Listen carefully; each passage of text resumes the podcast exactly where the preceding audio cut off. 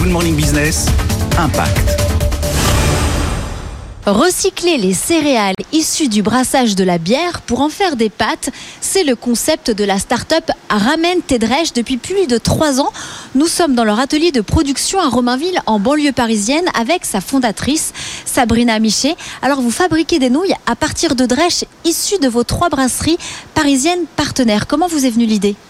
J'ai découvert justement la fabrication de la bière et plus précisément les céréales qu'on appelle des drèches qui étaient générées en très grande quantité. Euh, deux choses m'ont marqué, notamment les volumes qui étaient générés. Donc on parle en centaines de tonnes hein, pour des microbrasseries. À ce moment-là, je me suis dit qu'il y avait une forme de gâchis et en même temps une opportunité pour l'alimentation humaine. Quelles sont les différentes étapes du recyclage?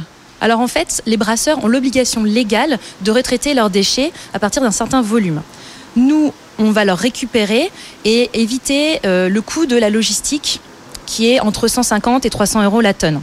Ils nous donnent ces drèches justement pour la revalorisation dans l'alimentation humaine. Quels sont vos chiffres d'impact? En un an et demi, on a recyclé plus de 22 tonnes de drèches, transformées, revalorisées euh, dans plus de 90 euh, nids de nouilles, donc des repas.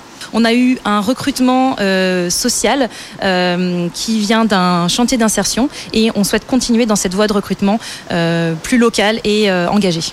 Ramen Tedrèche va sortir d'ici quelques mois une nouvelle recette avec des coquillettes au drèche et surtout la start-up a l'ambition d'être présente dans plus de 1500 points de vente à travers la France d'ici deux ans.